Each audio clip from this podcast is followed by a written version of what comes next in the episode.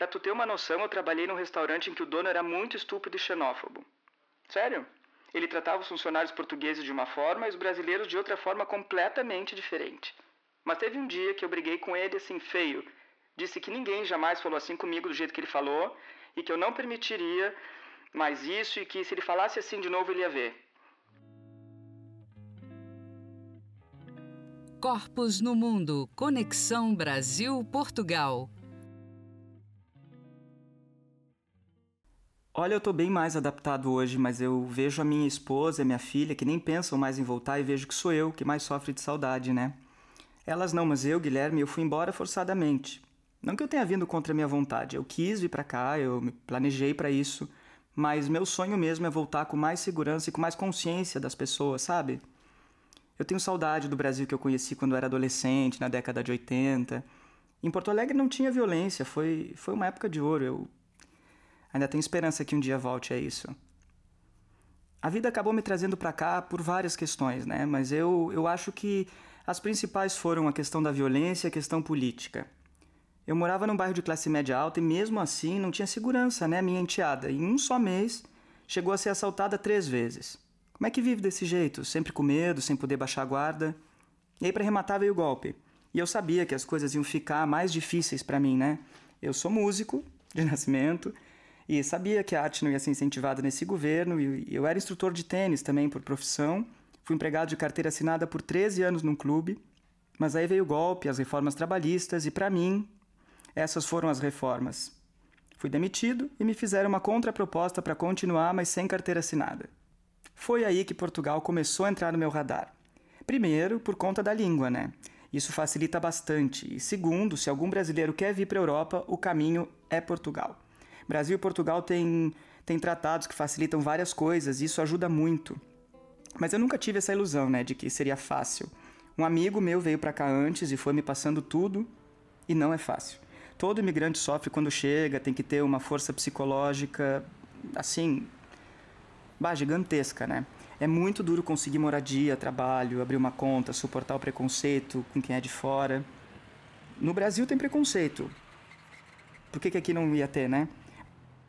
Mas tudo isso não chegava nem perto da situação que eu estava no Brasil. E aí, quando eu fui demitido, eu pensei: a hora é agora.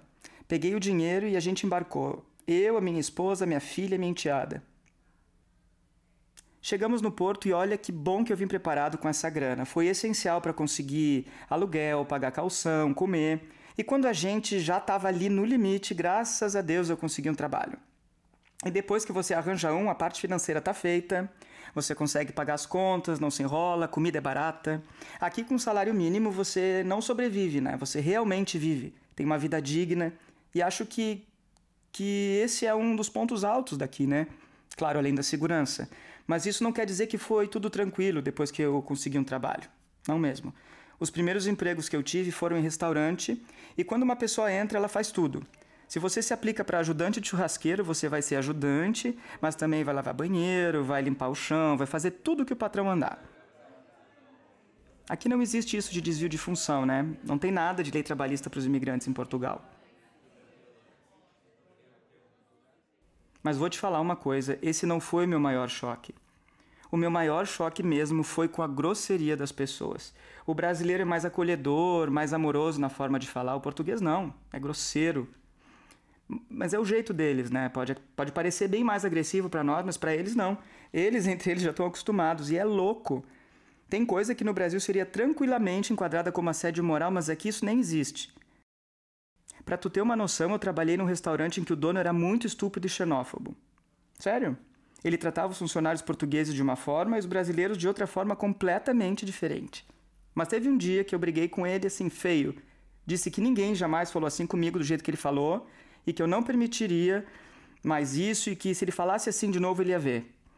No Brasil teria sido demitido, né? Mas aqui eu falei isso e trabalhei sossegado depois, até terminar o meu contrato e eu fui eu que não quis renovar. Fui tratado como um cachorro e o cara era xenófobo com tudo. Comigo, com os brasileiros, com os negros, só saía bobagem da boca dele.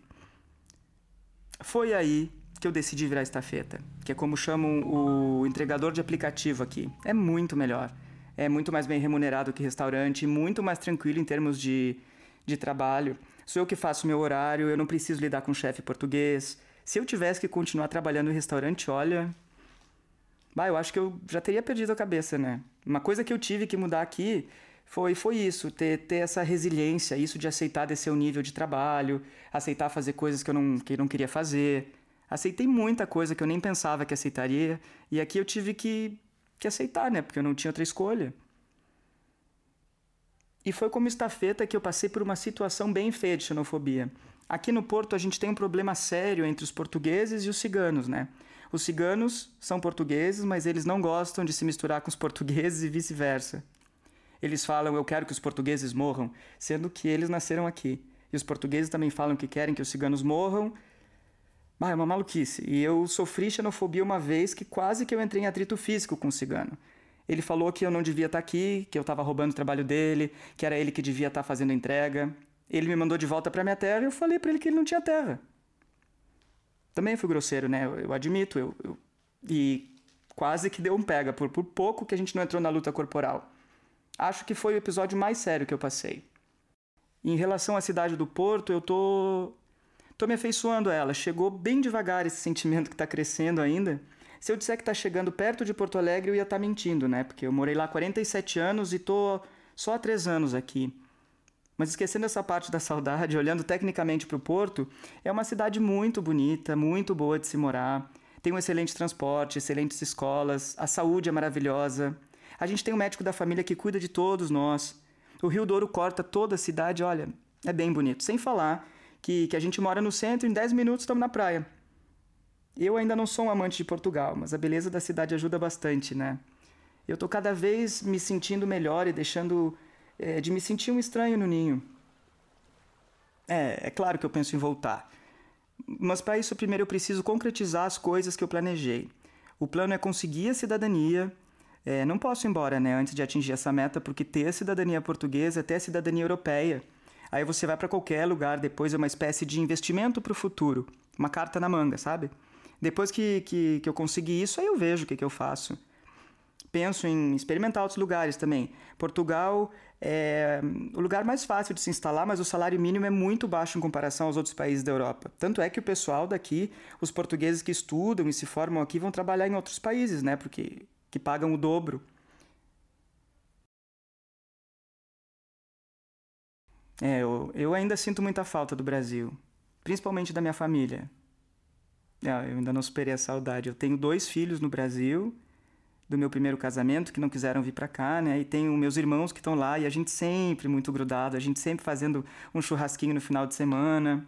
Aqui eu, eu até cheguei a comprar uma churrasqueira, né? Afinal de contas eu sou gaúcho, mas não é a mesma coisa que eu tinha no Brasil. Lá eu tinha. Bah, tinha uma enorme, tinha uma área só para isso. Hoje nós moramos num apartamento e eu nem consigo acender aqui, né? Eu tenho que levar para praça e é uma churrasqueira de lata, pequena, como todas aqui, mas ainda é uma churrasqueira. Tem gostinho de carvão, tem carne. Então já vale. Ajuda a matar um pouco a saudade.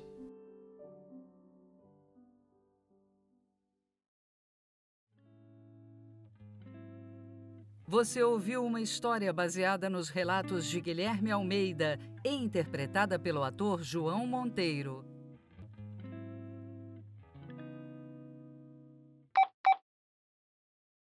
Não, eu me sinto brasileiro o tempo todo.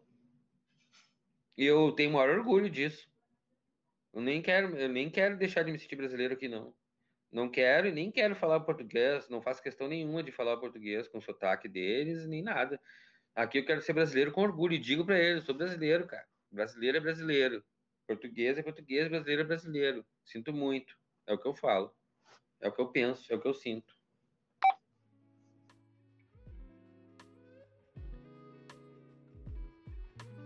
Este podcast é uma realização do coletivo Corpos no Mundo. Siga a gente no Instagram, arroba no Mundo. A história que você ouviu aqui vira conversa por lá. Esta temporada é apresentada pelo Governo do Estado do Rio de Janeiro, Secretaria de Estado de Cultura e Economia Criativa, através do edital Retomada Cultural RJ 2.